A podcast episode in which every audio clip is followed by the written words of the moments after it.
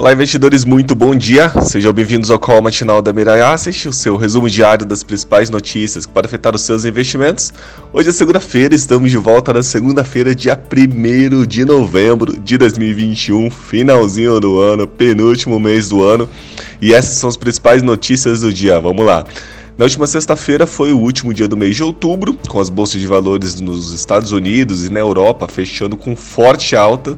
O Dow Jones ele fechou positivo 5,8%, o Nasdaq fechou 7,3% e S&P 500 6,9%. Aqui, para variar, a Ibovespa registrou queda de 6,7% no mês e que, por sinal, foi o quarto mês consecutivo que fechou no vermelho uma queda de praticamente 13% no ano. Se os problemas da inflação alta, bancos centrais revisando suas estratégias de política monetária, crise de energia e resultados das empresas do terceiro trimestre do, do, de 2021 superando mais de 80% as estimativas, aqui e lá fora, isso justifica principalmente essa disparidade entre a bolsa brasileira e as outras bolsas lá nos Estados Unidos. O fluxo de investidores estrangeiros não para de entrar aqui no Brasil e o investidor local ele segue retraído com elevada aversão ao risco. O motivo decorre das incertezas no campo político e econômico e da falha de comunicação dos meios políticos com o mercado financeiro. Hoje a gente inicia o mês de novembro é, com as bolsas de valores no exterior exibindo otimismo e com alta praticamente generalizada.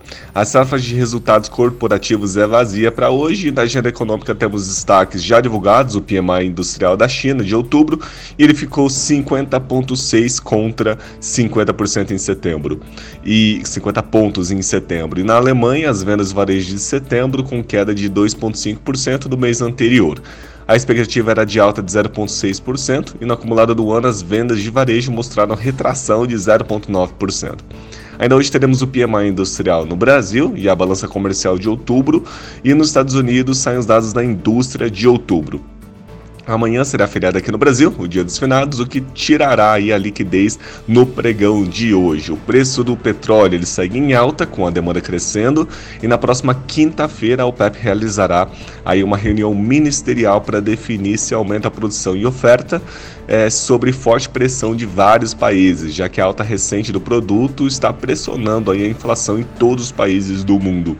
Por aqui, o Auxílio Brasil ele começará a ser pago aí no dia 17 deste mês, com reajuste de 17,84% para 17 milhões de famílias de famílias. Enquanto isso, a articulação política ela segue para a aprovação da PEC dos precatórios no Congresso, marcado aí para quarta-feira.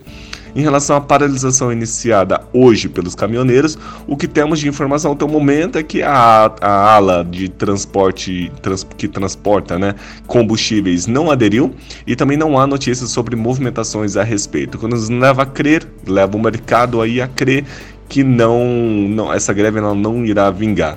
O viés de Bovespa hoje é para recuperação modesta, ainda influenciado pelas incertezas de Brasília, pelo fato os preços de ações estarem muito baratas, é possível que aconteça algum repique no Ibovespa a qualquer momento. Mas a gente não tem como afirmar se esse dia vai ser hoje. Falando de Ibovespa, final de semana passado, sexta-feira, fechou com queda de 2,09% aos 113 mil pontos e 500.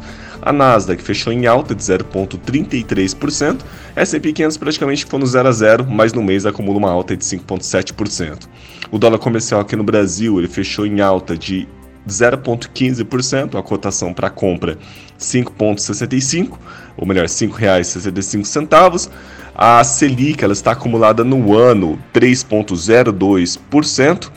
E a poupança está acumulada no ano 2,03%, o que é engraçado, se a gente for ver esses índices, se a gente for ver a queda do Ibovespa no ano, que já está superando aí 13%, se a gente pensasse em renda fixa ou até mesmo a poupança, a gente estaria no positivo, mas obviamente a gente não está falando de termos reais, porque a gente não está descontando a inflação que está super alta acumulada aí no ano. Na Ásia, as bolsas de valores elas fecharam mistas, o Nikkei fechou em 2,61% e Xangai praticamente no 0 a 0, uma queda aí de 0,08%.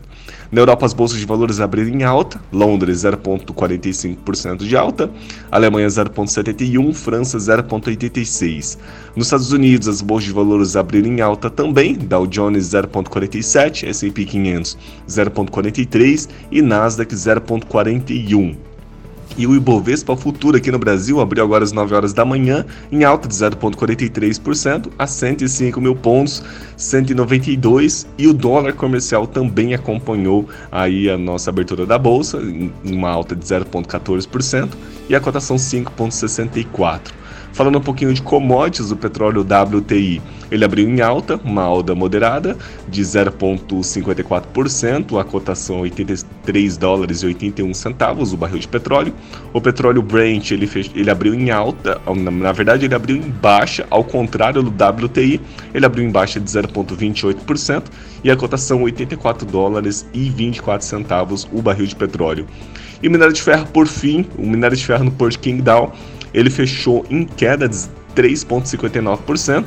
A cotação 103 dólares e 43 centavos a tonelada de, de, minério. Lembrando que esse minério é sempre o preço de fechamento, porque é no Port Kingdown lá na China, então a gente sempre fala do fechamento. E ele é com 62% de pureza de minério de ferro.